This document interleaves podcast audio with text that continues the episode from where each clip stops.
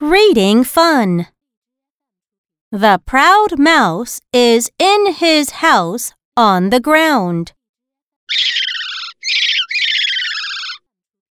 He goes to the couch to sit down.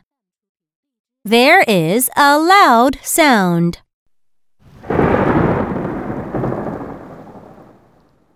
The mouse shouts, Eek!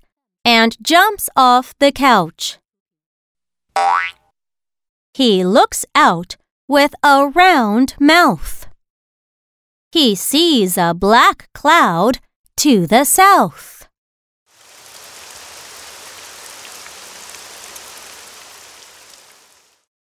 When he sees the light, he counts one, two, three. A loud sound moves the ground.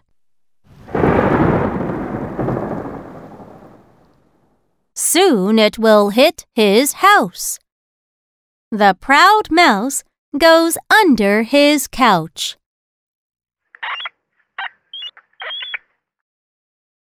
Now, let's read. The proud mouse is in his house on the ground. The proud mouse is in his house on the ground. He goes to the couch to sit down. He goes to the couch to sit down. There is a loud sound. There is a loud sound. The mouse shouts, Eek! and jumps off the couch.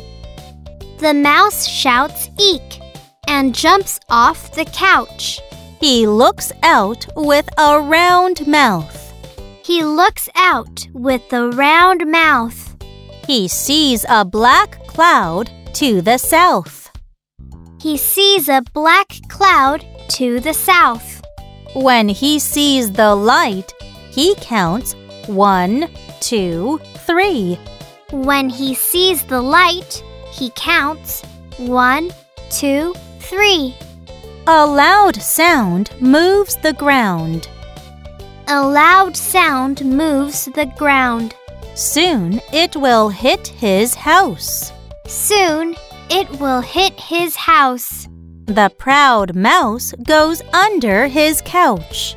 The proud mouse goes under his couch.